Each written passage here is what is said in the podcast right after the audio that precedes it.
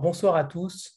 Euh, je suis ravi pour la première, euh, rencontre, euh, après les deux soirées de rencontres littéraires où Nadège Agulo était présente, de recevoir Magdalena Platsova, qui nous présente donc son premier roman traduit en France. On parlera des autres peut-être tout à l'heure, Le Soda Aaron, chez Agulo évidemment. Et pour commencer, bonsoir Magdalena déjà et Nadège. Pour commencer, on va peut-être commencer par, euh, présenter euh, Magdalena par Nadège, par son éditrice, et notamment par la découverte euh, de ce roman-là. Pour ceux qui étaient absents aux soirées de rentrée littéraire, Nadège, comment s'est présenté à toi ce, manuscrit?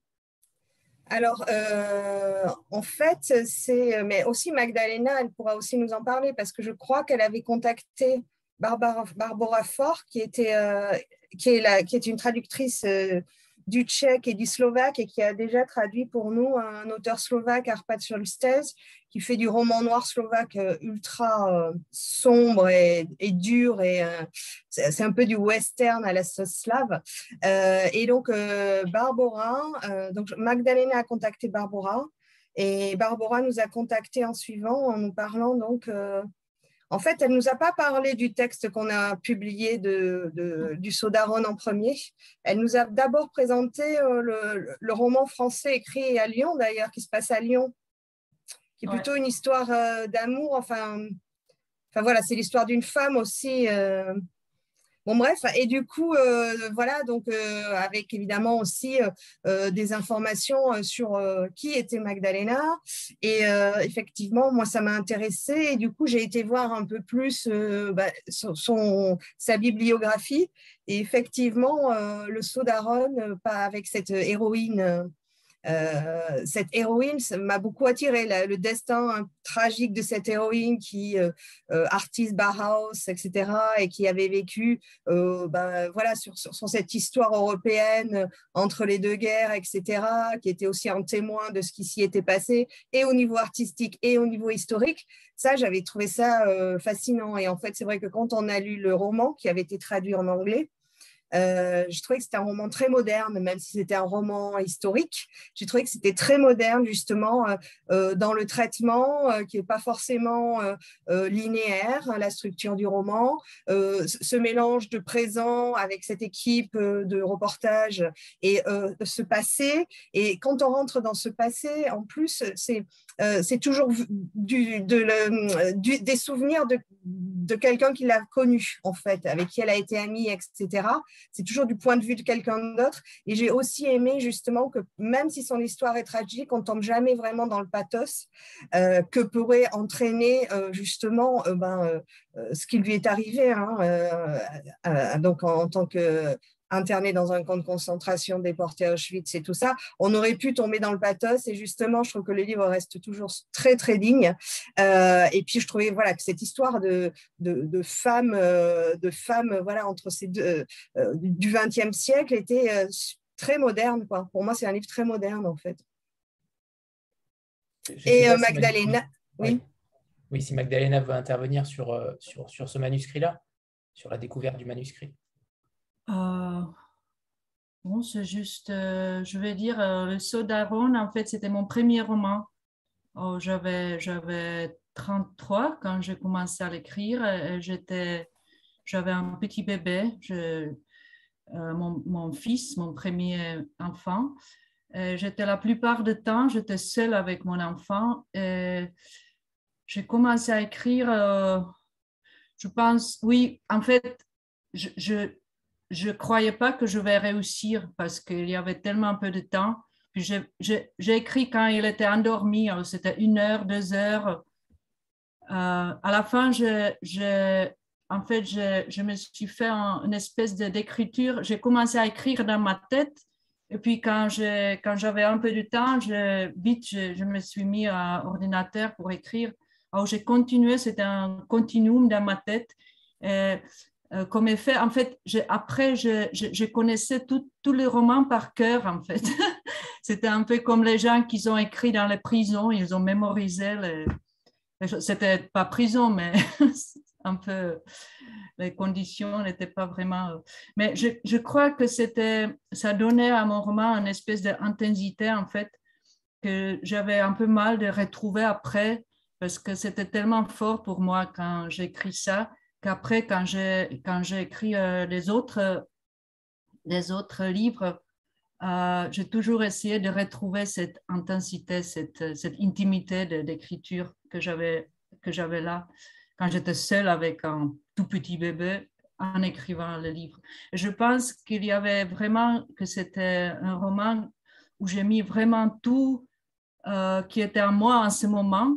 C'était euh, c'était une espèce de, révélation de devenir euh, une mère, mais aussi la frustration, une espèce de changement, tout était bouleversé. Je ne savais pas si je vais réussir de, de continuer ma vie comme avant mais aussi euh, l'amour et responsabilité et tout ça. Et contre ça, il y avait ce destin d'une femme, d'un vrai caractère, qui en fait, euh, euh, qui avait un, qui, qui s'est battue, qui s'est, qui s'est, qui s'est, sa vie c'était, en fait, elle, a essayé de vivre dans la façon moderne, dans la façon indépendante, dans la façon elle a de, se libérer de tous les, de tous les, tous les chaînes, de toutes les expectations. Mais euh, à la fin, elle n'a pas, vraiment réussi d'être heureuse dans la façon de. Elle n'a pas, elle, pas réussi d'avoir. Elle pas réussi d'avoir un enfant qui a, beaucoup voulu, mais euh, elle n'a pas réussi vraiment. Elle a perdu euh, son enfant et puis, euh, à la fin, elle a trouvé, elle se sauvait dans, l'art, mais, surtout dans l'enseignement, dans l'amour pour les autres. Euh, mais alors, c'était ça, c'était, oui, c'était, ça les conditions dans lesquelles j'ai écrit euh, ce roman. Et, voilà, et pour moi, c'est en fait, c'est, mon livre préféré. Alors, je suis très contente que c'est, le premier livre que, qui est publié en France. Euh, vraiment, la, traduction est merveilleuse, je trouve. Euh, quand j'ai relu le texte après beaucoup des années en français, j'étais assez, euh, j'étais assez enchantée, faut dire, par le, comment ça, qu'est-ce que ça donne en français. je pense que Barbara, elle a vraiment, elle a réussi de faire un très beau travail. Voilà. Est-ce que vous avez travaillé ensemble avec Barbara? Bon, oui, mm, elle m'a envoyé le texte. Une fois, bon, elle avait quelques questions, bien sûr, et puis elle m'a envoyé le texte. Alors, il y avait quelques corrections, mais, mais pas trop. Pas trop.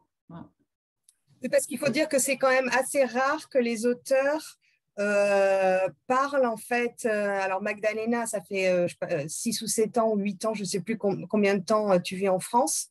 Mais généralement, les, nos auteurs euh, étrangers, euh, c'est rare qu'ils parlent le français ou qu'ils lisent le français. Donc, généralement, ils ne peuvent pas relire les traductions. Euh. alors, des fois, ils les donnent à faire lire à, à leurs amis, s'ils ont un ami qui parle français, qui lit français, etc. Mais c'est un vrai luxe, enfin, c'est un, vrai plus si l'auteur peut lire la traduction. c'est un grand avantage, oui. Et notamment pour les rencontres en librairie. Pardon? Et notamment pour les rencontres en librairie. Nadège est ravie qu'elle d'avoir une autrice euh, francophone. Oui, c'est sûr. pour, les pour, les, pour les traducteurs, c'est difficile parce qu'ils se sentent un peu euh, euh, contrôlés.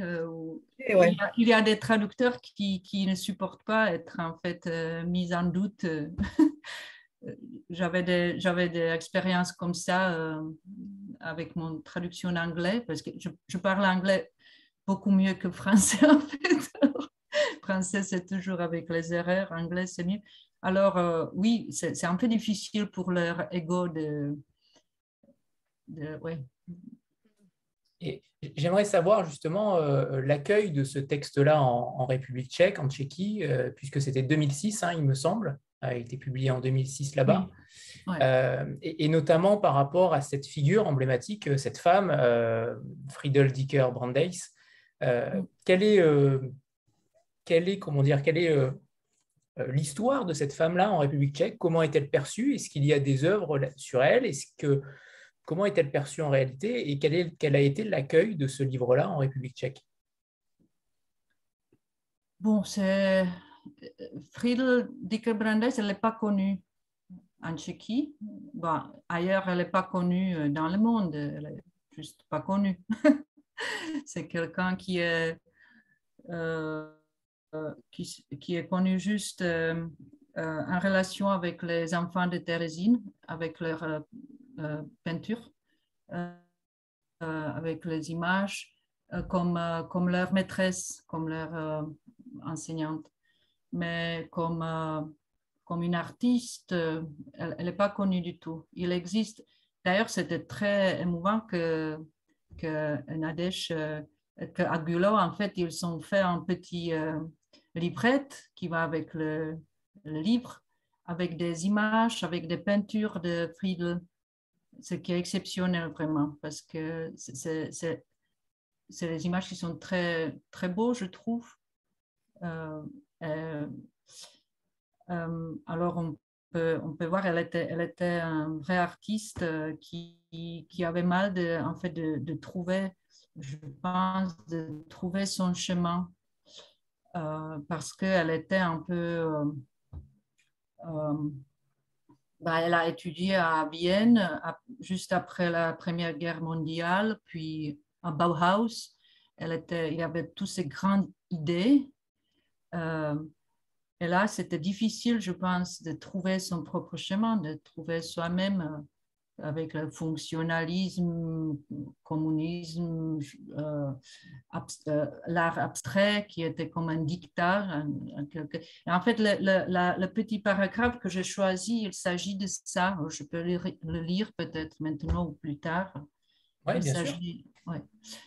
Pour la, pour la réception de livres en République tchèque, bon, je sais pas, c'était euh, c'était pas un grand euh, chose. Hein. C'était oui, il y avait des critiques. J'étais ouais, c'était c'était voté comme un des meilleurs livres de l'année, mais c'était pas. En fait, c'est un livre assez intime, euh, pas difficile à lire, mais il faut quand même se plonger dedans. Il est exigeant. Euh, République tchèque, je, je, pense, euh, oui, euh, il préfère les livres un peu plus faciles quoi, à ce moment. En tout cas, tu es, bien soutenu par, par exemple, le centre du livre oui, tchèque, oui, oui, oui, oui, qui, qui, fait quand même beaucoup de promotion. Oui, oui, oui, oui, non, non, non, je ne me plains pas. C'est juste. Mais tu as été traduit dans plusieurs langues. Tu as été traduit dans plusieurs langues aussi. Hein. Oui, oui, mais c'était pas, oui, mais c'était pas leur, euh, c'était pas leur euh, travail là. C'était vraiment euh, les gens qui sont tombés amoureux de, de, livres et ils sont, ils sont traduits, publiés. Ce que je veux dire, c'est pour une autre, un auteur tchèque d'être traduit en anglais, en français, et en allemand, c'est, c'est pas, ça coupe non, pas les rues, Non, non, c'est, mais, mais c'est pas, c'est pas. Euh, oui, mais, mais, mais ce n'était pas le centre de littérature tchèque qui a fait ça. Oui, oui, non, ça c'est deux choses séparées. Oui, oui, oui. oui, oui. oui, c'est le livre. En fait, c'est un livre qui travaille assez doucement. Euh, alors, euh, elle, elle, oui, elle fait son chemin. Peut-être que la traduction française va ouvrir vers d'autres langues encore. Hein. Ouais. Espagnol, italien, pourquoi pas. Espérons. Justement, par rapport au... Oui, pardon Magdalena, allez-y. Ah non, je veux juste dire que je pense que c'est un livre qui ne vieillisse pas euh, trop. C'est une espèce d'histoire éternelle, alors ça va? ouais. Justement, ce, je ne savais pas que le, le Sodaron était le, votre premier roman, mais ensuite vous avez écrit d'autres choses, euh, dont euh, il me semble un livre pour enfants et, des nouvelles, et donc deux autres romans. Hmm. Euh, comment a évolué votre, votre littérature? Est-ce que vous êtes, j'aimerais bien savoir de quoi parlent tout simplement les, les vos autres écrits. Hmm. Est-ce que le Sodaron est une, une parenthèse? Ou au contraire, est-ce que vous êtes resté dans les mêmes thématiques? Ou dans les mêmes thématiques philosophiques, puisqu'on parlera peut-être tout à l'heure euh, de, notamment du choix de la liberté euh, et de l'utilité ou non de l'art. Euh, j'aimerais bien savoir ce qu'il en est de vos autres écrits. Hmm. Oui, bon, c'était mon premier roman, mais pas mon premier livre. Hein. J'ai publié deux livres avant, euh, des, histoires, et puis un petit roman qui était plutôt un novella. C'est un roman court. C'était mon troisième livre, premier, premier roman. Euh, oui, c'est une bonne question. En fait, après le saut d'Aaron, j'ai écrit, une collection aussi des histoires euh, et après, j'ai écrit euh, mon deuxième roman qui s'appelle, euh, en, tchèque, ça s'appelle L'anarchiste. En, anglais, c'était traduit comme The Attempt. Il s'agit là, en fait, pour moi, c'est une espèce de continuation de Sodaron, parce que c'est aussi, c'est aussi fondé sur une histoire vraie des anarchistes euh, américain d'origine russe, euh, notamment euh, Alexandre Berkman, qui était amant de, Emma Goldman. L'histoire s'évolue autour d'un essai d'un attentat euh, achevé, en fait, un attentat qui, qui n'a pas tué qui, n'a tué personne. Mais euh, c'était la fin du 19e siècle. Et puis euh, aussi, je, en fait, je, je, mène mes caractères euh, dans le 20e siècle jusqu'à la, jusqu'à la Première Guerre mondiale. Alors, j'ai revenu à nouveau dans cette période très bouleversée, très vivante, très, très pour moi, un, de, des années 20, euh, de début du XXe siècle. Mais là, euh, en fait, dans le saut d'Aaron, il s'agit de... Le, thème, euh, vraiment, c'est l'art. Euh, c'est... Hmm, oui, voilà, c'est l'art. C'est la question, c'est est-ce qu'on peut se sauver, est-ce qu'on peut trouver un, chemin à travers ou par art, par l'art, par beauté, par l'art, par euh, vérité de l'art. Dans, dans, mon deuxième roman, c'était, en fait la politique, c'était l'anarchisme, c'était l'idée de, de, société juste. Et c'était, cet roman, il est encadré alors là, il y a aussi euh, quelques niveaux, euh, niveaux, différents. Alors un niveau récent et puis un niveau historique comme dans le Sodaron.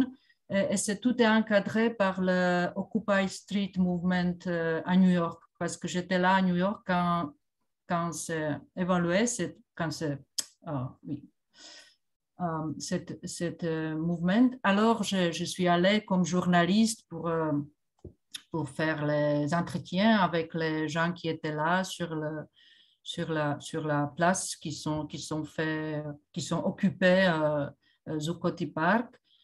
Et en fait, mais c'était après, après, euh, après avoir commencé à écrire ce livre. Et mon livre, j'étais très mécontent parce que ça ne tenait pas ensemble. Il y avait quelque chose qui n'allait qui pas.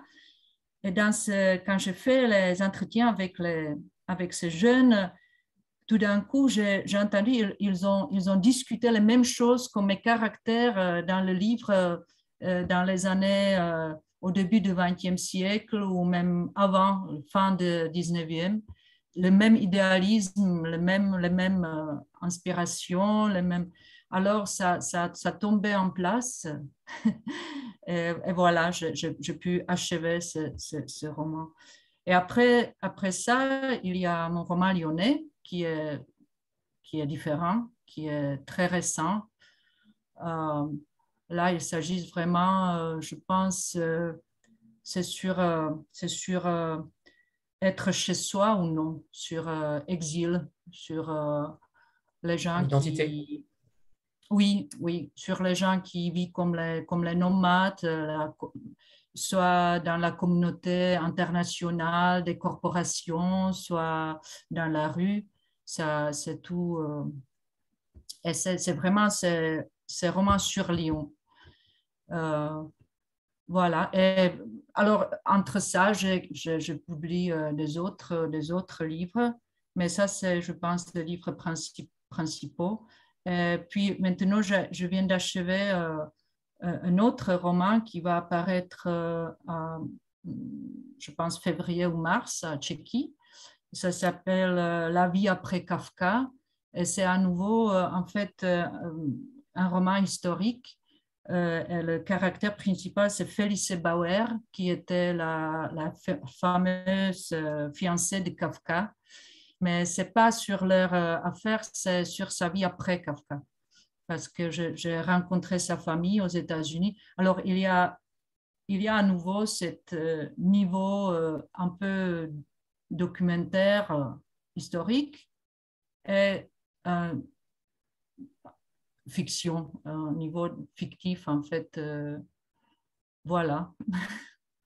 Bon, Nadège, euh, il y a du travail. Hein je ne savais pas pour le dernier roman, donc ça a l'air intéressant.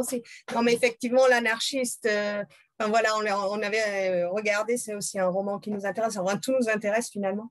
mais voilà, donc on a commencé avec le saut d'Aaron, ce destin de femme qui nous C'était un bon choix, je pense. C'était vraiment un bon choix. Ouais. On s'est même pas forcément rendu compte que c'était ton premier d'ailleurs. Tu vois, que c'était ton premier roman. Mais euh, oui, c'est avec celui-ci qu'on a voulu commencer en tout cas. Mais je crois qu'il y a une question, non? Oui, je vois une petite main. Sûr, tout à fait. Il y a une question de Stéphanie. Oui, bonsoir euh, Magdalena et bonsoir Nadège. Bonsoir à tous. Euh, alors moi, j'ai fini le roman ce matin. Euh, et alors, euh, je me suis demandé comment Magdalena, vous aviez, enfin, vous étiez tombée sur ce destin, euh, voilà, ce destin assez, enfin, assez fou dans, dans ce XXe siècle qui, qui, est terrible. et puisque vous parlez en fait de, de, deux artistes, deux femmes artistes, donc Bertha et Christina, enfin, peut-être l'une est plus, connue que l'autre. Enfin, pour nous, elles ne le sont pas euh, encore, ni l'une ni l'autre. Mais euh, qu'est-ce qui vous a fait euh, choisir l'une plutôt que l'autre? Parce qu'il y a quand même un éclairage davantage sur Bertha, bien sûr. et est-ce que vous pensez que Christina, elle mériterait aussi un récit? Est-ce que sa vie mérite aussi une histoire parce que ce serait aussi un destin de femme emporté dans le tourbillon du XXe siècle? Bon, euh, le caractère de Christina, c'est caractère fictif. C'est pas, c'est pas quelqu'un, c'est en fait un euh, caractère qui est fondé sur euh, ma grand-mère, qui était, qui était sculpteur. Sculptrice, oui, c'est ça. Sur Anna Slatkova. en fait, le livre elle est dédié à trois femmes. C'est ma grand-mère, Anna euh, Friedel Dicker-Brandes. alors, je, mergeais ces deux, femmes, Anna Slatkova et ma grand-mère, dans le caractère de Christina. Euh, Anna, elle était, était, mm, on était amis, elle était, c'était une vieille, vieille dame quand on s'est rencontrés. Elle, elle a connu euh, Friedel personnellement. Quand Friedel, quand elle s'est réfugiée au, au, nord de Bohémie, euh, elle, était, elle, était, elle, elle, elle, a vécu là et elles, sont devenues amies. Et, euh, alors pour moi, mais pour moi, c'était pas euh, ça qui était intéressant parce que dans ce temps-là, je pensais pas d'écrire ce roman, mais j'étais vraiment fascinée par ce, par cette femme qui était qui, qui vécut seule euh, qui, était, euh, qui était assez vieille, mais elle a préservé tout cette... Euh, elle était très frais, quoi. Elle, a, elle a préservé vraiment son esprit créatif jusqu'à la fin. C'était quelque chose, j'avais moi, j'avais 23 ans, 24 ans, je ne sais pas. Et c'était vraiment fascinant pour moi d'être son amie. Je, je, la visitais plusieurs fois. On a fait de belles promenades ensemble quand elle a encore pu euh, marcher. Et voilà, c'est alors euh, en fait un peu, c'est aussi euh, dans, dans, le caractère de Bertha quand elle commence à, peindre, à, dessiner les, les, objets de nature de tout près. c'est aussi, c'est Anna aussi, c'est elle qui a fait ça. quand c'est approché euh, des choses euh, pour découvrir un autre univers. c'était elle. Et puis ma, ma grand-mère, oui, elle a aussi, elle a, elle a, en fait, elle a étudié dans les années 20. Et, elle était moderniste, quoi. C'est elle, quand, quand j'écris que Christina, elle a cassé ses, décorations Art Nouveau. Euh, c'est ma grand-mère, c'est elle qui a fait ça. Elle a détesté les ornements. Elle, était vraiment quelqu'un de très radical dans son temps. Euh, et, et le caractère de Milena, en fait, c'est moi, dans quelque façon, parce qu'il y avait une période quand j'ai quitté mes parents pour vivre avec ma grand-mère. Alors, on avait ce matin, quand ma grand-mère avait son première cigarette, et on a bavardé, tout ça. Alors, c'est ça, cette vie avec euh, de, de petites filles, avec euh, sa grand-mère, euh, c'est ça un peu. et aussi, oui, alors c'est tout, en fait, c'est fiction, mais il y a, il y a évidemment, il y a des, éléments de réalité. Et pour euh, Friedl, comment je l'ai trouvé, c'est aussi, euh, j'étais vraiment, j'ai travaillé, quand j'étais étudiante, euh, j'ai travaillé comme traductrice pour un, groupe de documentaristes d'Israël qui sont venus euh, faire un film sur Friedl.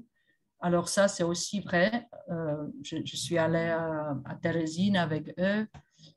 J'ai découvert le, destin de, de Friedel Dickerbrandé. Ça resté avec moi pour dix ans. Euh, après dix ans, j'ai commencé à écrire euh, le roman. Mais j'ai aussi j'ai rencontré les, enfants de Thérésine. Alors tout ça, c'est vrai. En fait, il y a beaucoup de, de faits de, vérité dedans. je ne sais pas si j'ai oui, J'ai répondu à votre question. Si, et euh, justement, alors ça, rejoint une autre question que je me posais, mais euh, je pense que c'est euh, que vous avez amorcé la réponse déjà, parce que je me, je me, suis dit si c'est le destin d'une artiste si importante, parce que quand même l'école de Weimar, c'était quand même important au XXe siècle, je me demandais pourquoi vous aviez choisi de lui donner une autre identité avec un autre nom, un autre prénom, donc c'est voilà, c'est Bertha et pas Friedel. Euh, et donc, est-ce que c'était euh, aussi pour se garder une part euh, de liberté, s'affranchir de la réalité pour quand même parler de ce destin particulier, mais y ajouter en fait plein d'éléments de fiction? Oui, oui, oui, oui, c'est pour ça, oui. Je ne voulais pas écrire une biographie, c'est pas une biographie, c'est un roman. Je ne voulais pas être, en fait, oui.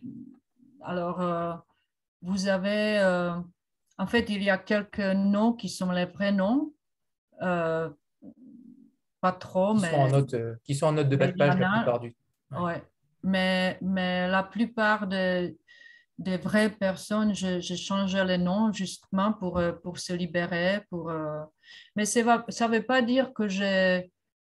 Oui, c'est juste, oui, pour se sentir libre, pour ne pas imposer, s'imposer sur les, sur les vraies euh, personnes, quoi. Pour, euh, Mais je pense que, que je suis pas euh, que je suis pas partie trop loin de, de la réalité qui était possible, quoi. Que je j'ai pas fait je n'ai pas construit vraiment la fiction, c'était plutôt intuitif. Euh, j'ai plutôt entré dans ce que je, je, savais pour remplir cette, cette vie de réalité. Mais je pas, je, je, je faisais pas de, ouais, de, fiction euh, inutile, quoi. C'était tout là, dedans. Voilà. Et encore euh, une, question, euh, le fait de croiser ces destins euh, des années 20 et 30 a donc un couple de, notre époque. Est-ce que c'était pour faire en sorte que le lecteur se sente plus concerné par, par des destins qui sont éloignés? Est-ce que c'était une façon en fait de rapprocher cette histoire-là euh, de, notre époque, du lecteur, parce que ça, fait partie des histoires de, nos familles et euh, qu'il suffit de remonter un peu jusqu'à la grand-mère pour parfois avoir mm. ce genre d'histoire mm. bon, Je pense que cette, cette période, après la Première Guerre mondiale, c'était en fait très spécial parce qu'il y avait tout, euh, il y avait, il y avait tous, tout déjà qui après, qui s'est évolué après, qu'on a vécu après pendant le XXe siècle. Toute cette idée, euh, il était déjà, déjà là, mais dans la façon très euh, crue et, et fort et euh, vrai. Euh, les gens, ils ont vraiment essayé, tenté de, trouver un, chemin neuf, quoi, quelque chose de nouveau, parce qu'il était tellement bouleversé, tellement déçu par cette guerre, par cette destruction, qu'ils ont vraiment, il, avait une énorme énergie. Et alors, je pense que c'était un peu comme un laboratoire ou un, je sais pas, je ne sais pas m'exprimer euh, comme il faut, mais euh, qu'en fait, en, en, en, entrant, en étudiant cette époque-là, on peut voir vraiment beaucoup de mécanismes de, de ce qui est venu après. Euh, on peut comprendre mieux. Et je pense que c'est ça qui est, très attirant pour moi, même pour euh, la libération des femmes, euh, des choses euh, comme ça, c'est vraiment c'est là où on peut trouver beaucoup de choses. voilà, je, reviens, je... reviens sur vos, sur vos parents, dont on n'a pas encore parlé, mais J'imagine qu'ils ont forcément euh, et fortement influencé euh, vos, romans, puisque tout à l'heure vous parliez de l'anarchiste. Euh, donc là, on voit tout de suite le rapport avec votre mère, Eda Kriseova, qui était dissidente tchèque, et votre père, Joseph Platz, réalisateur de documentaires. Dans quelle mesure vos parents ont-ils influencé votre, votre littérature et vos sujets de prédilection? Hmm. Bon, je pense qu'ils ne sont pas vraiment influencés mon choix de sujet. Euh, d'ailleurs, ils n'ont jamais su ce que je fais ou savent juste après, euh, quand le livre est fini et publié. Alors, mais bien sûr, elles sont, euh, elles, ils, me sont influencés beaucoup. Mais pour ça, il faudrait entrer un peu dans cette période communiste, dans cette période d'hypocrisie qui était partout, où il y avait un double vie, en fait, une vie euh, euh, publique et une vie privée. À la maison, on ne disait pas les mêmes choses euh, dehors et à la maison.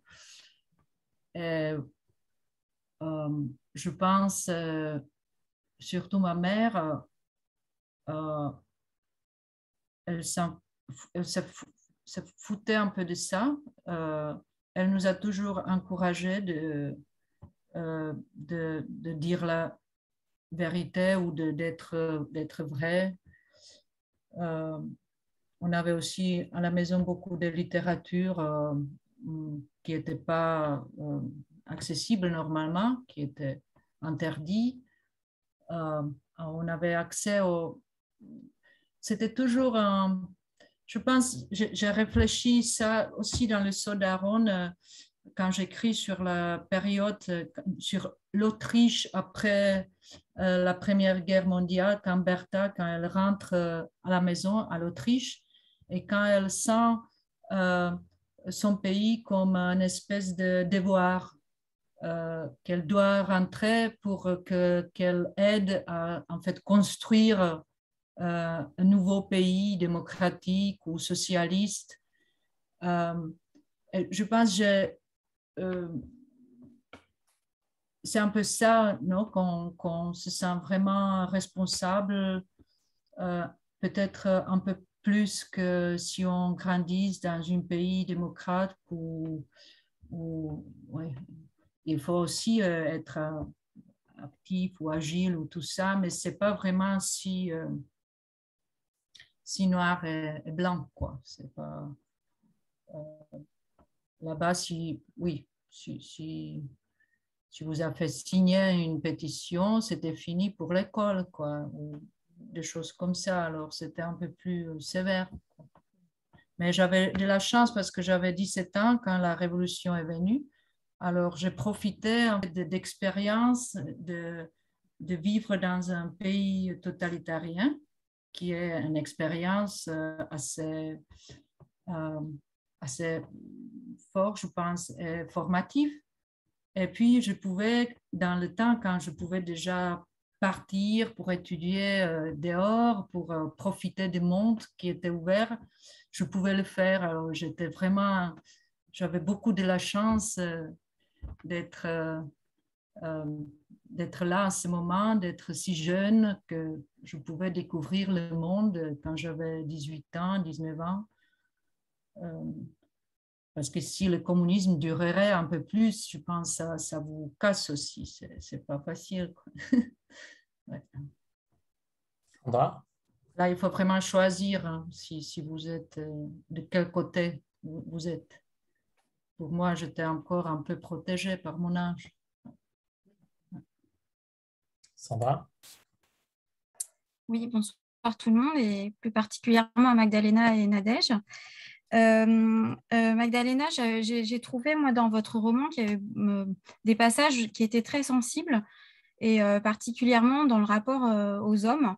Euh, que Bertha pouvait euh, cultiver par rapport aux hommes et Christina euh, forcément, pour ceux qui sont allés jusqu'au bout aussi hein, du, roman. Vous, disiez tout à l'heure que vous aviez comblé un petit peu la réalité voilà, avec, avec d'autres choses, peut-être des choses que vous avez vécues. Alors je me demandais justement si cette sensibilité, vous étiez allé la chercher en vous-même ou euh, si euh, elle vous avait été inspirée par votre grand-mère, justement, ou cette amie euh, qui avait connu Bertha, si cette sensibilité, vous l'avez trouvée chez Bertha en discutant avec cette amie, ou si c'est très personnel. Je pense notamment, moi, il y a un passage qui m'a frappée, c'était ce petit paragraphe où vous parlez des, des, pleurs des hommes qui ont, qui ont du mal à, s'exprimer. voilà, savoir où cette sensibilité, d'où cette sensibilité vient et si elle est, elle est très personnelle à vous ou euh, à celles qui vous ont inspiré Bon, je pense tout ce qui est de ce côté-là, c'est de moi, oui. En fait, c'est tout, tout est, ouais, tout, c'est, mais, mais euh, ça, non, c'est, de mon expérience, je pense, c'est, c'est ma vie, voilà mais c'est quand vous écrivez, c'est vous n'êtes pas sûr d'où ça vient, non? C'est parce que vous touchez quelques niveaux assez profonds, alors ça vient comme une intuition. Parfois, après, quand je vois ce que j'ai écrit, je ne sais pas, euh, je me dis, oh, comment je savais ça? Mais ça, vient de quelques euh, expériences qui sont là. Euh, où c'est d'où ça vient, mais, c'est moi, oui, c'est moi. Ce n'est pas les choses racontées ou. Euh, non, c'est de moi. Est-ce que, juste pour compléter, euh, euh, Christina, justement, elle cherche à, comprendre qui était Bertha au fond. Euh, c'est ce qu'elle veut, reconstruire hein, véritablement, parce qu'elle a l'impression qu'il y avait des, zones d'elle qu'elle ne, qu'elle ne connaissait pas. Euh, donc finalement, euh, par rapport à votre réponse, ça signifierait aussi qu'en Bertha, vous avez, vous avez inscrit beaucoup de vous-même et que de Bertha, il ne reste que le côté artistique finalement. Oui, bien sûr, oui. Mais c'est aussi la, peinture. Bon, je ne sais pas, c'est cette chimie d'écrire. Euh, parce que même quand j'écris sur l'art visuel, que je ne fais pas, c'est toujours. Euh, des choses qu'on découvre euh, peut-être en écrivant, on découvre quelques lois de, de art visuel. Si, vous vous souvenez, il y, a il y a une petite scène à la fin du livre quand Bertha, elle se souvient de, son première image quand elle est venue. Elle allait avec son papa au marché. Euh, et puis, euh, c'était, elle, a, elle, a vu les, euh, les choux. et, et, puis, quand elle, est, ça entrait vraiment, vraiment c'est entré en elle, cette image. Et puis, quand elle, a, elle est rentrée à la maison, elle a, elle a, elle a fait une petite image, une petite peinture. Elle s'est soulagée. Elle pouvait, d'un coup, elle pouvait euh, vivre avec cette expérience. Et c'est quelque chose que je me souviens, c'était la poésie pour moi quand j'étais petite, quand j'étais... Euh, en fait, j'avais des, sentiments, des, impressions si fortes que je ne pouvais pas les... Il fallait que je les écrits et après je pouvais continuer, je pouvais les digérer. Alors c'est ça qu'on... Mais ce n'est pas une façon consciente, c'est en fait vous, vous écrivez et puis euh, ces choses, elles, viennent tout seules. Ce n'est pas que vous, vous prévoyez d'utiliser cette expérience pour votre caractère. Ça... Ouais.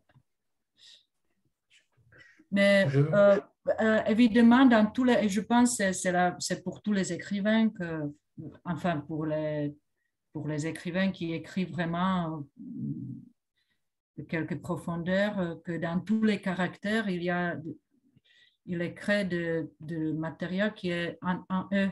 C'est eux, dans quelque façon. Sinon, on ne peut pas remplir cette, cette caractère, on ne peut pas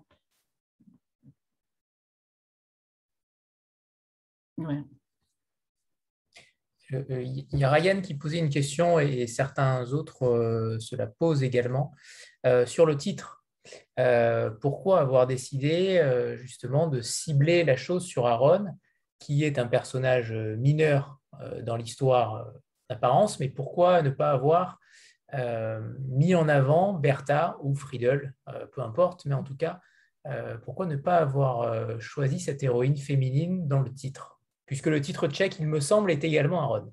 Oui, c'est la même chose, oui. Bon, c'était... Euh, bah, déjà, le saut de Bertha, c'est pas très joli. saut d'Aaron, c'est beaucoup mieux. Mais oui, c'est un, peu, c'est un petit rebus qui, euh, en fait, si vous, si vous lisez vraiment euh, avec précision, vous, vous trouvez que euh, Aaron, il, il, il a une espèce de miroir pour le caractère de Bertha. Et, euh, Aaron, il, il s'agit toujours de, courage pour les deux.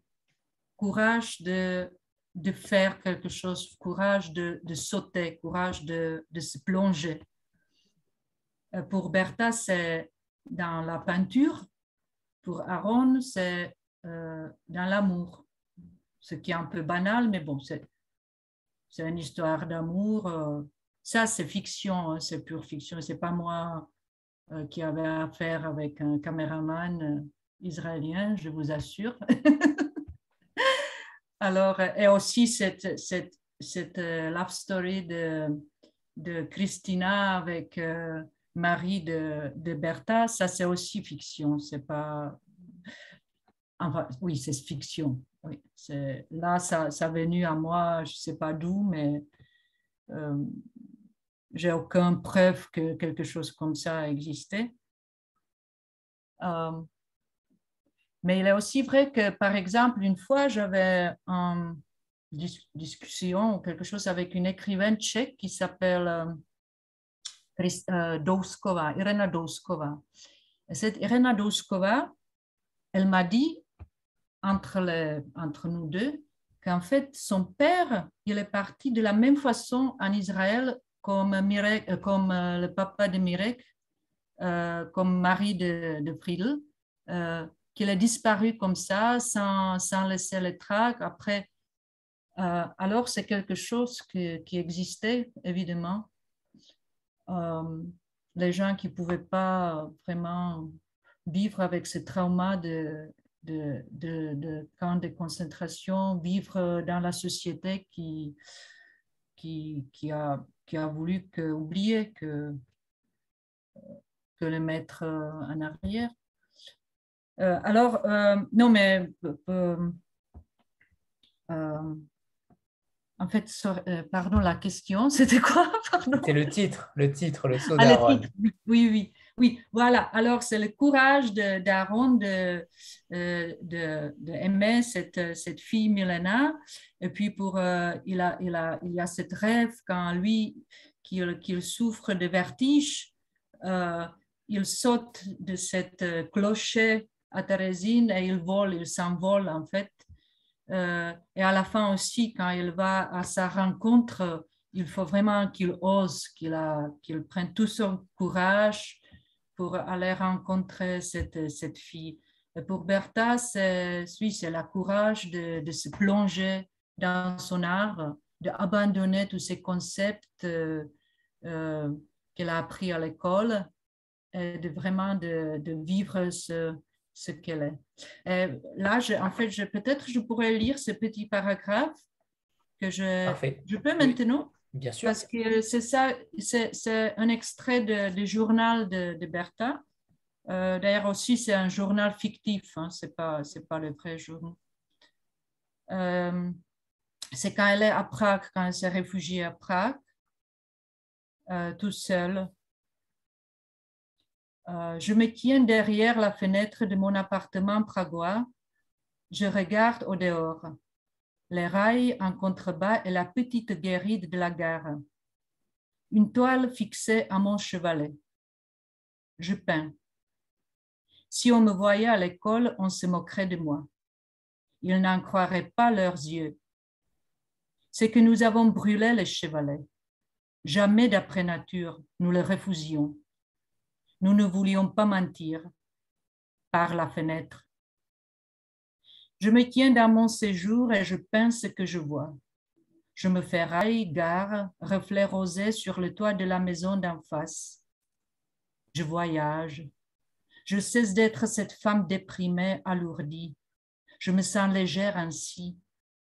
Je ne veux pas regarder en dedans, mais au dehors. Je peins depuis la fenêtre je ne peux pas en faire plus. Je ne peux pas. Dans cet aveu se tient la véracité qui me permet de peindre. Je suis celle qui ne peut pas. Je me débarrasse de la tyrannie de succès, la tyrannie des mots, qualité, sélection, fonction, la tyrannie des programmes et des proclamations, des idées, des idéaux, le dictat de ce qui devrait être au lieu de ce qui est je m'affirme comme inférieure, non fonctionnelle, impuissante. Je décrète que je suis tout ce que je n'ai jamais eu le droit d'être. Je dis, je ne peux pas. Je ne peux pas. Et ce faisant, je sens un afflux de courage, hésitant, mais perceptible. Voilà, je pense que c'est ça, en fait, c'est ce petit paragraphe que dit que dit-on?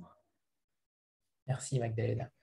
Euh, par, par, rapport à vos influences, ou en tout cas aux auteurs, on avait reçu euh, il y a à peu près euh, six mois, je crois, un autre auteur tchèque, Marek Sindelka, qui parlait également, pour le coup, d'immigration.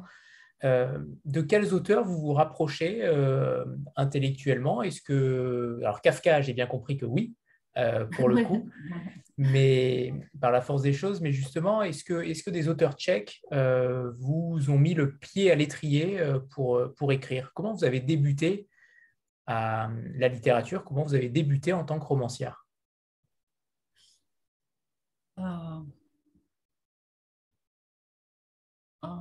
Est-ce que ce sont des auteurs tchèques d'ailleurs, ou au contraire étrangers, qui vous, ont, qui vous ont mis le pied justement à la littérature Ouais, c'est plutôt. Ouais.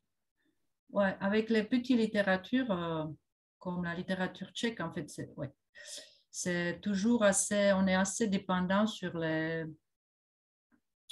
euh, auteurs étrangers, je dirais. Euh, il y a des choses géniales de la littérature tchèque.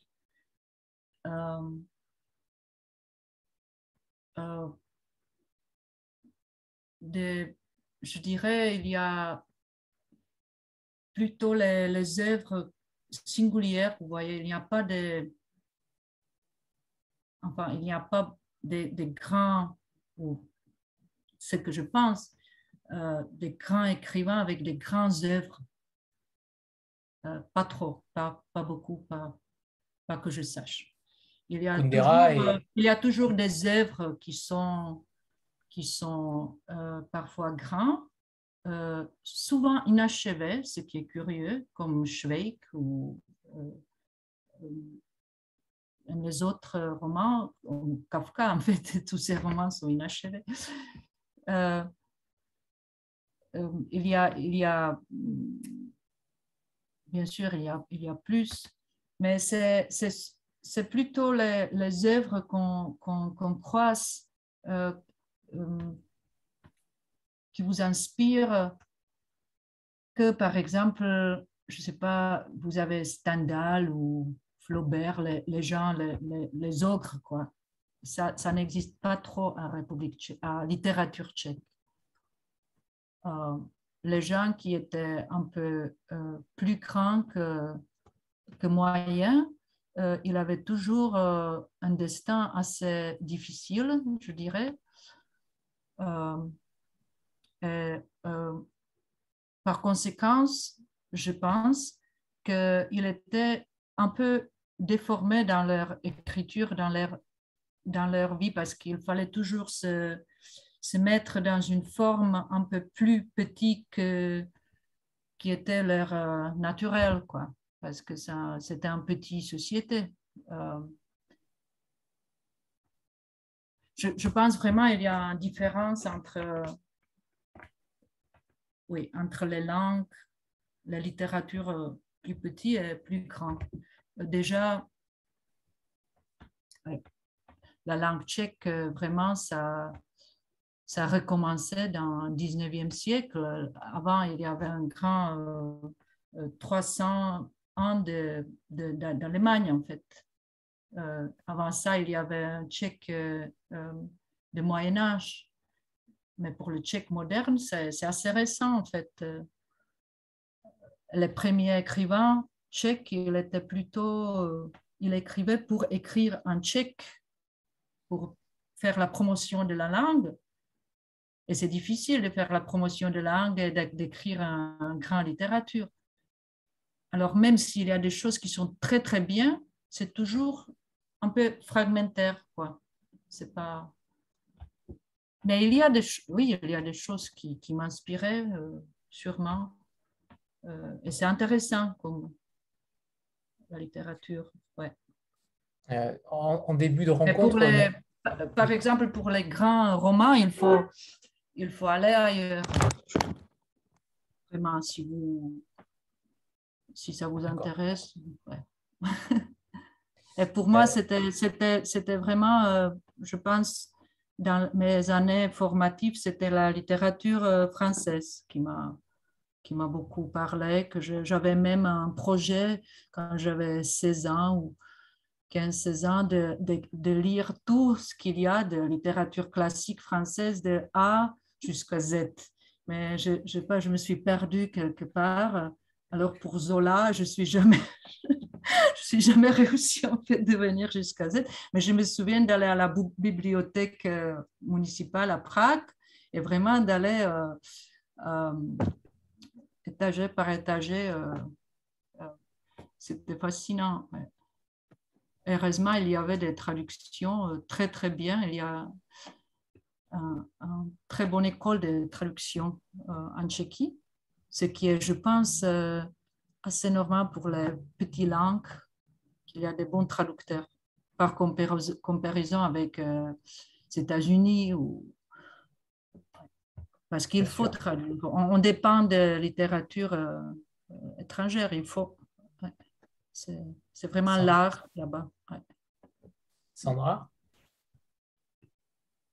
Oui, on a, on a parlé du, titre. Euh, moi, je voudrais revenir aussi sur la couverture. Ils m'ont peut-être plutôt posé la question à Nadège sur le choix de la couverture parce qu'il s'agit d'une histoire de femme et on y retrouve un homme finalement.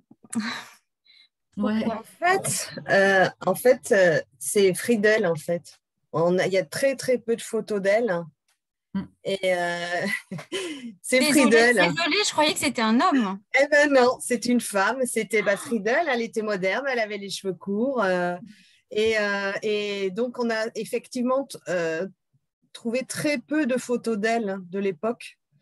Celle-ci étant en plus, quand, parce qu'en fait, donc, nous sur nos couvertures, en fait, on utilise, si on peut, une photo qui fait première et quatrième de couverture. Et là, ce qui nous a vachement intéressé, alors là, j'imagine que ça doit être dans son époque.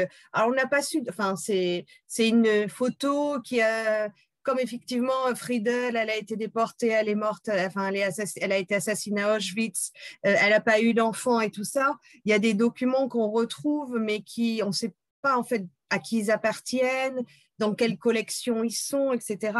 Euh, et, en fait, ce qui. Alors, j'imagine que ça, doit être justement à sa, période vraiment euh, euh, d'art quand elle était plus jeune, parce qu'effectivement, il y a un effet. la photo est prise derrière un rideau, où il y a un, jeu d'ombre et tout ça. Et alors, ce qui nous avait intéressé, c'est qu'en fait, la, photo complète, en fait, on dirait un peu en ange avec la l'ombre qui, qui, qui, qui, est derrière sur le dos. Et euh, on a trouvé super cette photo euh, pour euh, justement pour ce livre-là. enfin voilà pour son histoire et puis surtout voilà en se disant ben, on dirait un ange en fait et, et voilà et donc ouais c'est donc c'est bien Friedel hmm. je crois je crois que c'est une photo de Bauhaus en fait ça, a l'air, on dirait vraiment que c'est fait à cette époque-là, parce qu'il y a vraiment un travail justement hmm. sur l'ombre et la lumière. Euh, et, voilà, et après, il y, a, quelques autres photos de Friedel, mais c'est plus vraiment des portraits, euh, vraiment posés. Euh. nous voulions, voilà, on voulait aussi, puisqu'on a trouvé que la photo était aussi très artistique, mm. c'était aussi voilà, pour accompagner aussi bah, toute cette histoire, enfin, toute cette culture, toutes ces, ces, idéaux artistiques aussi qui sont décrits dans le livre. Quoi. Mm. Mm. Ah, mais je suis contente d'avoir élucidé ce. on était tous persuadés. On était tous persuadés que c'était un homme. Ouais, ouais, non, non.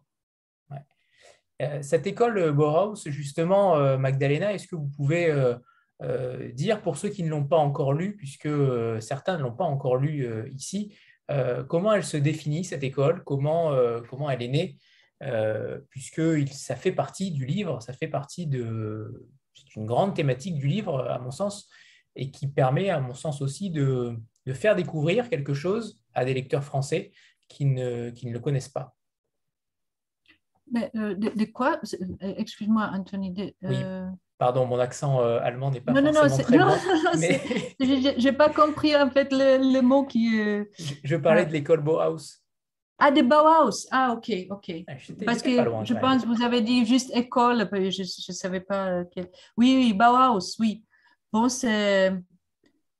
Oui, bon, c'est l'histoire euh, que j'ai que décrit un peu euh, à travers des, des, des personnages principaux, ça veut dire de, de fondateurs, ce qui était en réalité Gropius. là, je lui appelle Tcherny architecte Tcherny, et puis euh, de ce Johannes Itten, euh, qui est dans mon livre Théodore Nord ou Robert Meinlich. Euh, là, en fait, on peut, on peut voir comment sont, bah, quand ils sont fondés, Bauhaus, c'était très, très idéaliste. C'était pour vraiment pour trouver une nouvelle religion euh, qui pouvait remplacer euh, les religions qui, qui, qui, qui étaient détruites par la guerre. Euh, de, c'était ce mouvement qui était aussi, par exemple, Paul Clay, il a écrit des beaux textes sur ça de, trouver cette lumière, euh, la vérité, euh, le Dieu, en fait, euh, dans quelque façon, dans l'art. Et pour eux, leur doctrine à ce temps-là, c'était que l'architecture, c'est comme l'art, en fait, comme un couronne, un art qui, synthétise tous les autres, euh, tous les autres euh, arts. alors, peinture, sculpture, les arts décoratifs, tout ça, c'est tout, tout est synthétisé à l'architecture. c'est pour ça que l'architecture était la plus importante dans les premières années de, de Bauhaus. C'était vraiment comme un laboratoire où ils ont essayé de trouver, de retrouver la créativité, la liberté. le chemin, c'était c'était de retrouver la créativité des enfants, la liberté des enfants, l'innocence. Euh, euh, et puis, euh, petit à petit, avec la, alors avec la pression commerciale, avec la, il, fallait survivre, il y avait la pression financière aussi. alors, ils ont commencé à pousser l'école un peu plus dans la, dans la direction de, de, fait, de, projets euh, de, de, euh, de, comment ça se dit, de design. Euh, alors là, c'est le Bauhaus qu'on connaît maintenant, les, les, chaises de Bauhaus, les intérieurs de Bauhaus.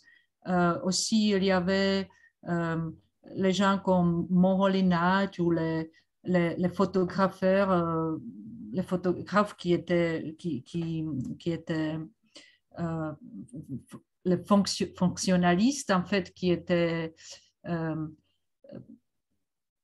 euh, très orienté vers technique. alors, ça, ça, commence, ça, ça a devenu quelque chose très comme, un, comme un symbole de, modernisme. quand vous voyez. Sauf pour les nazis qui le ah considérait comme un art dégénéré. Mais, mais, cet esprit euh, original de, de, laboratoire, de, de, de, chercheurs de, vérité, ça a disparu.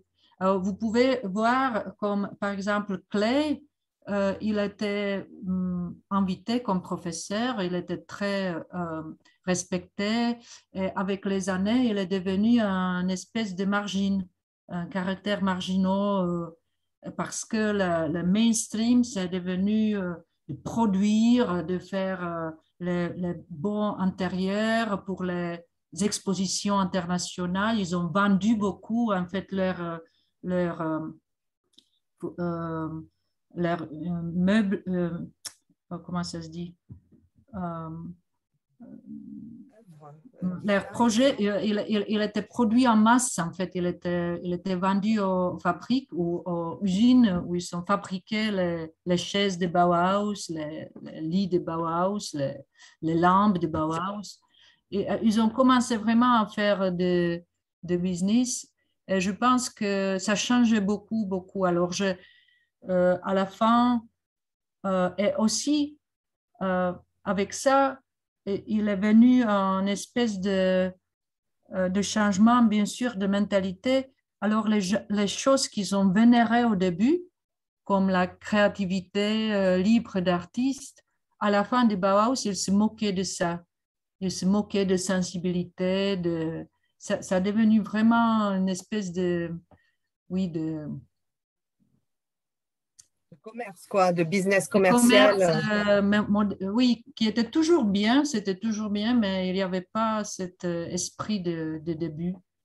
Euh, alors, je, décris ce changement un peu là parce que là, mes deux, mes deux personnages, ils sont partis quand ça commençait à, à changer.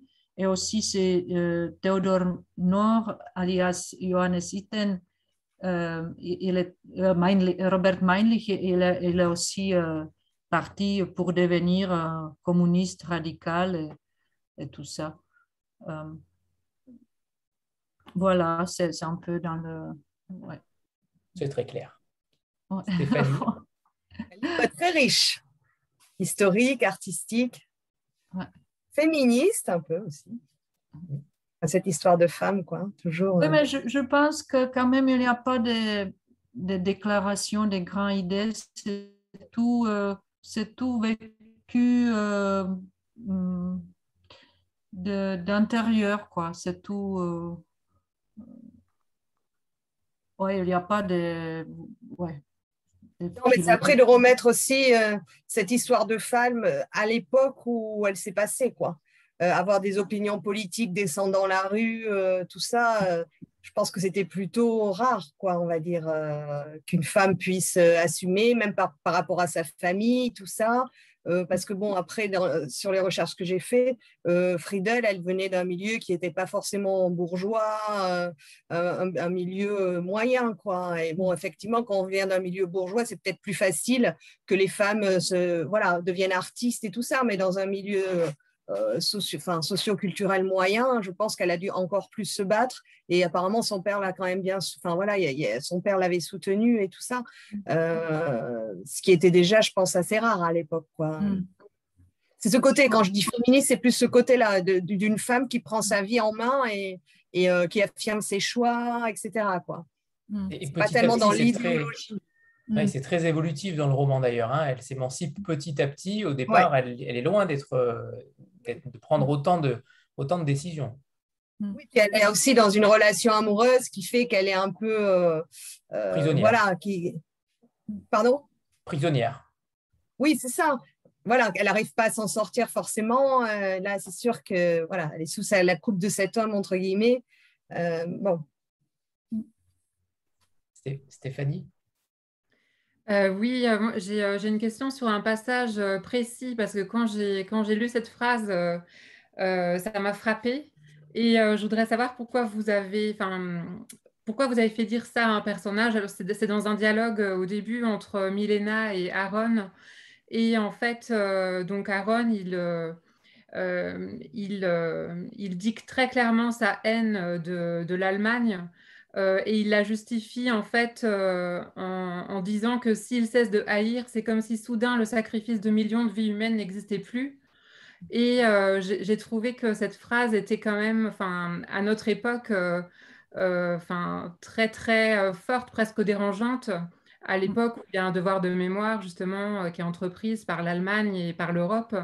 Et alors, je me suis demandé si, si vous l'aviez mise, est-ce que c'est parce que euh, c'est ce que pensent encore euh, certains Tchèques qui, voilà, est-ce que vous vous faites, est-ce que là vous vous êtes fait le porte-parole de, de, certains, de certains personnages? Est-ce que c'est une idée qui est répandue en République tchèque? Non, non, non, non, pas du tout. Non, c'est non, c'est c'est pas ça. en fait, c'est un peu bizarre d'entendre ça de Aaron, qui est euh, un juif euh, qui vient de Maroc. Il n'a rien à faire avec l'histoire. Personnellement, il n'a rien à faire avec l'histoire européenne. Euh, mais je, pense c'est pour ça qu'il, en fait, qu'il, en quelque façon, qui, qui qui idéalise dans quelque façon cette haine, euh, qu'il, qu'il, euh, que c'est son façon de, de, de, digérer ou d'accepter cette, cette, cette chose terrible qui était horrible, qui était l'Holocauste. Euh, et dans ce temps-là, quand j'ai écrit ça, ça, ça, ça m'a, paru juste que dans quelque façon, la haine peut aussi devenir euh, mémoire. Si vous, si vous pardonnez quelqu'un, c'est, comme oublier quelque chose. Aussi le pardon, c'est, c'est un des thèmes des romans il s'agit de Christina qui, qui devrait pardonner son, son mari qui l'a abandonné. Elle n'arrive pas à le faire. Aussi, je parle par rapport au Aaron, je parle d'Israël, de ce conflit qui perpétuel, qui perpétue en fait aussi la haine de, de la Seconde Guerre mondiale dans quelque façon, euh, oui, c'est comme un devoir de haïr, mais c'est pas mon avis, hein, c'est pas, c'est, juste, c'est, un avis euh, radical de quelqu'un qui, qui, qui, voit ça dans une façon un peu abstraite, puisqu'il n'a jamais vécu en Allemagne, il n'a rien à faire avec l'Allemagne. Pour lui, c'est quelque chose abstrait. Justement, il était né à Maroc, puis il est venu à Israël avec ses parents. Pour lui, c'est quelque chose loin. Mais justement, si c'est loin, euh, comment c'est possible de, ressentir une telle haine des années après? Parce que ça se comprend très bien à l'époque, évidemment. Et, euh, oui, mais je ne sais pas. Oui, on peut questionner s'il haït vraiment. Il dit ça à une jeune fille. Il dit qu'il ne pouvait pas vivre en Allemagne, il ne pouvait pas dormir tranquillement mais il n'a jamais essayé, évidemment. C'est aussi quelque chose un peu exagéré. On ne sait pas s'il haït vraiment euh, l'Allemagne. C'est une réaction. Ils sont dans ce musée euh, euh, qui est d'ailleurs une expérience très forte de Thérésine. alors après avoir passé toute la journée avec les, avec les, les croquis des, des, des internets avec toute cette histoire euh, douloureuse, il, il, dit ça, mais qui sait, euh, peut-être euh, il n'aille pas tellement. il faut aussi. souvent, on dit j'ai quelque chose, on n'est pas vraiment sûr que ça. Mais je pense, c'est, je pense pour moi, cette parole est important pour la, pour la mémoire et émotion, que cette émotion, en quelque façon, est la mémoire de. J'avais une question sur le, sur le choix narratif que vous avez fait, puisqu'il peut, il peut potentiellement euh, être perturbant euh, sur euh, cette narration déjà par l'équipe de tournage israélienne. Euh, mais également sur le reste, sur la narration. Comment vous avez construit ce roman au niveau de la narration? Est-ce que les différentes histoires étaient au départ traitées de la même manière sur une seule, en tout cas sur une seule ligne, ou au contraire, vous avez tout mêlé en même temps et vous vous êtes retrouvé avec différentes narrations sur lesquelles vous ne vous êtes pas perdu. C'était oui, c'est vrai que le roman est un peu compliqué, mais c'était ma façon de, de, s'approcher euh, de s'approcher à, l'histoire pour euh, se sentir vrai, pour, euh, pour vraiment tenir cette histoire. et c'est toujours, pour moi, c'est toujours la chose plus difficile, c'est de trouver la, cette, cette forme juste, cette, Là, euh, Sodaron, c'était... Euh, oui, il fallait inventer cette millénaire qui était en fait euh, innocente, qui était euh, nouveau, nouveau venu dans, dans, cette histoire pour, pour pouvoir entrer dedans. Et là, j'ai écrit vraiment, le Sodaron, j'ai écrit vraiment petit à petit, comme j'ai dit quand le bébé était endormi.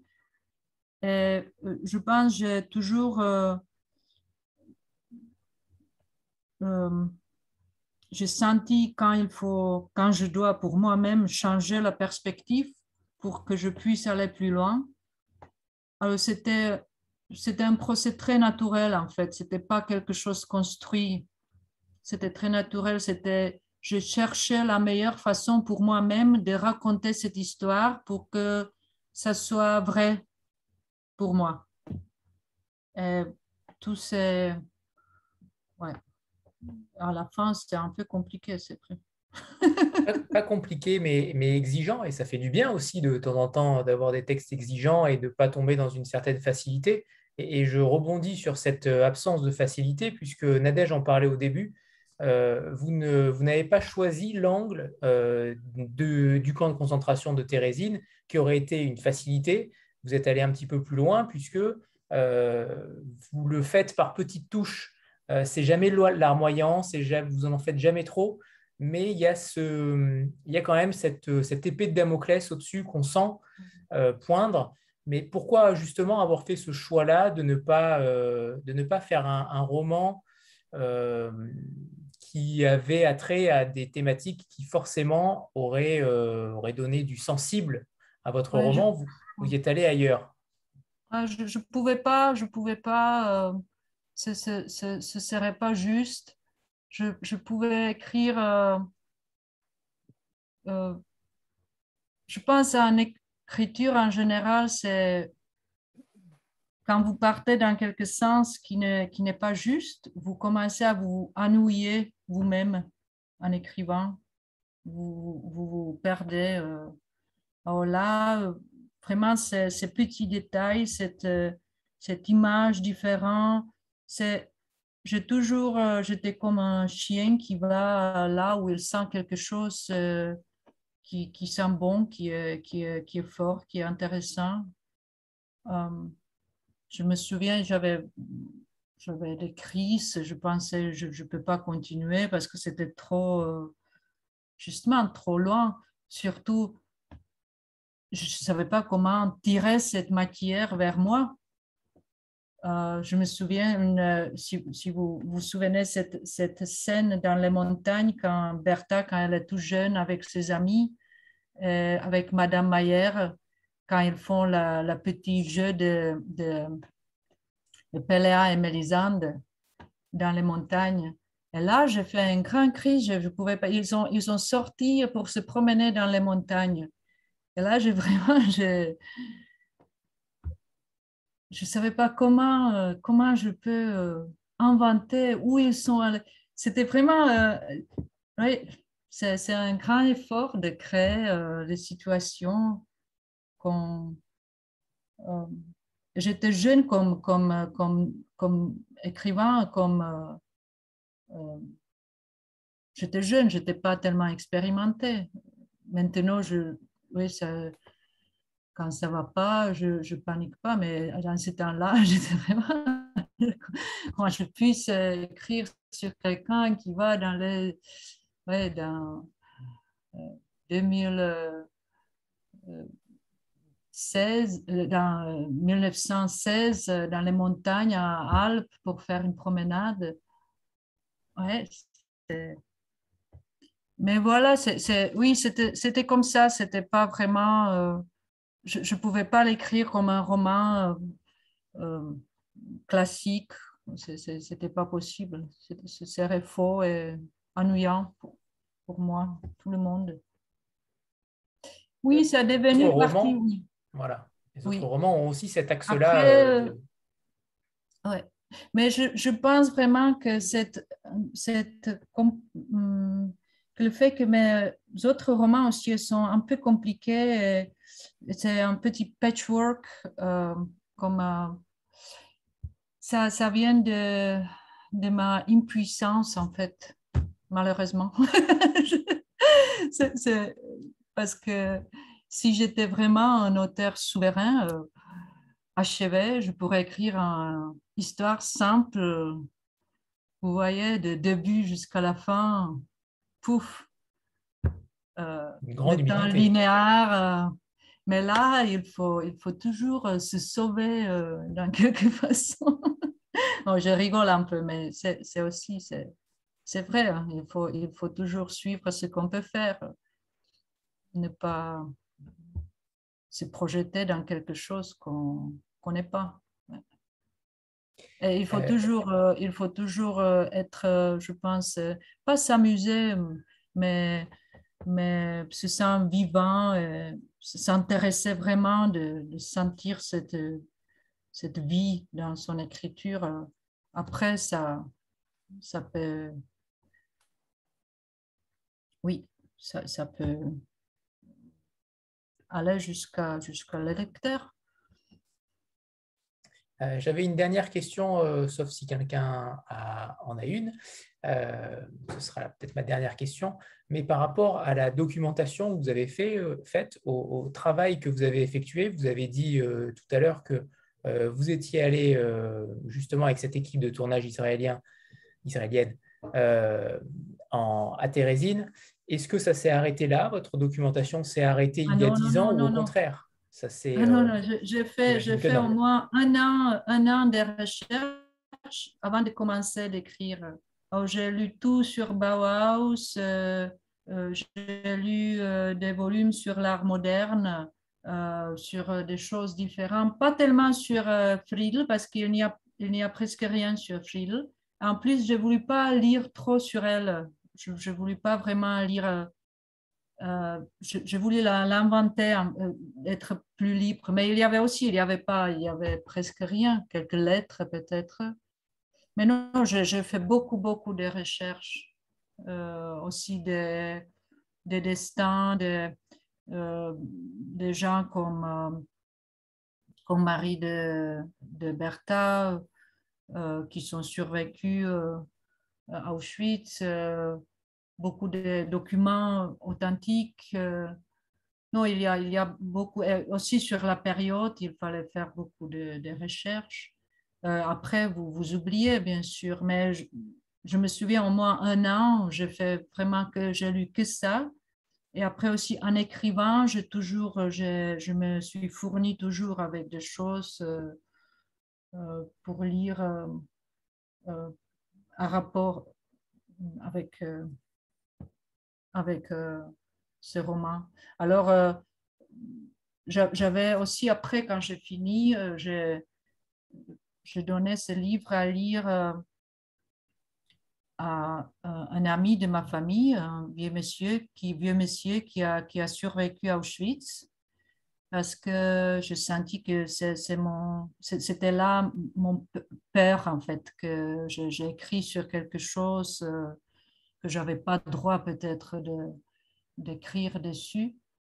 Euh, mais lui, il était vraiment, euh, il, a, il, a, beaucoup aimé. Et il a trouvé rien de, de faux dedans. Et après, il y avait aussi aux États-Unis, il y avait des gens qui, qui, qui, sont vraiment des documentaristes ou des gens qui vraiment s'intéressent dans l'histoire et personne n'a trouvé rien euh, à me reprocher euh, dans, au niveau des faits, des, des, recherches. Alors là, je pense que ça va. On peut être euh, assez... Ouais. Et, et en, fin de...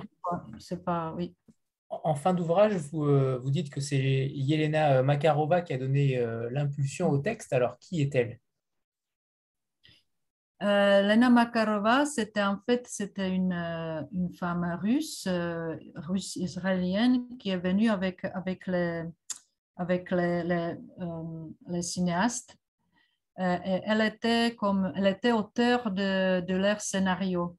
Alors elle, elle a fait recherche sur Friedel elle a aussi enseigné l'art à Tel Aviv, soit à Jérusalem ou Tel Aviv, je ne sais pas.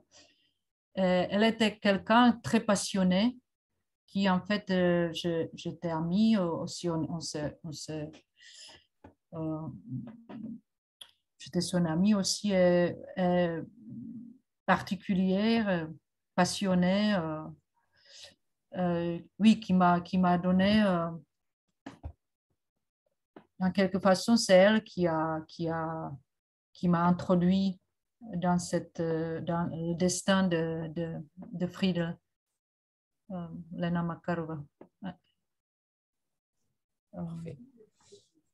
Alors, si... Alors oui, pardon euh, Magdalena, mais j'ai oublié euh, tout à l'heure de vous demander si jamais, sait-on jamais, si vous aviez le livre en langue tchèque sur vous et de nous faire une petite lecture en tchèque mais je ne oh! suis pas sûr que vous l'ayez euh, sur oh, vous. si c'est le cas, j'en suis ravi. Oui, oui, oui, attendez. Ah, voilà, c'est l'original tchèque. Je ne sais pas si vous le voyez. Ça a l'air totalement différent. Et c'est beaucoup moins épais. Hein. Ils, ont mis vraiment euh, beaucoup de mots sur les pages. Euh, je, vais, je vais lire un petit oui. voilà, c'est un peu n'importe quoi, non Puisque vous ne pouvez pas comprendre. c'est pas grave, la langue est si belle qu'on on en redemande. Ouais. Je vais, je vais vous lire un peu de ce paragraphe que j'ai lu en français. Stojím za oknem svého pražského bytu, dívám se ven, dolů na koleje a malou nádražní budku. Na stojanu upevněné plátno. Maluju. Kdyby mě viděli ve škole, vysmáli by se mi, nevěřili by svým očím. My přece pálili stojany, my nikdy nechtěli podle skutečnosti, nechtěli jsme lhát z okna. Stojím ve svém obývacím pokoji a maluju to, co vidím. Stávám se kolejemi, nádražím, narůžovělým odleskem na střeše protějšího domu. Putuju, přestávám být tou stísněnou, obtíženou ženou. Takhle je mi lehko. Nechci se dívat dovnitř, ale ven. Voilà. C'est pas la chose entière, c'est juste. Merci. Euh, avant de nous quitter, on a pour habitude de faire une, une photo de groupe. Donc voilà, préparez-vous et ceux qui ont le livre, évidemment, oh. mettez-le en avant. Le la lumière n'est pas, pas géniale. Hein. Comme ne ça. faites pas votre Bertha, Magdalena, ça suffit. 3, 2, 1. Et c'est bon, parfait. Merci beaucoup. Euh, il est temps de vous remercier toutes les deux et, et vous tous euh, pour cette rencontre. Merci à tous. Merci, merci Nadège, merci Magdalena. Et on se retrouve bientôt. Euh, Nadège, on en parlera peut-être avec Frédéric Paulin pour une prochaine fois. Merci Magdalena, merci Anthony, et puis bonne soirée. À bientôt. Bonne soirée à tout le monde. Au revoir. Merci. Bonne, et bonne rentrée à tous. Au revoir, merci beaucoup. Au revoir. Merci à tous, bonne soirée. Vous aussi. Au revoir tout le monde. Au revoir. Au revoir à tous.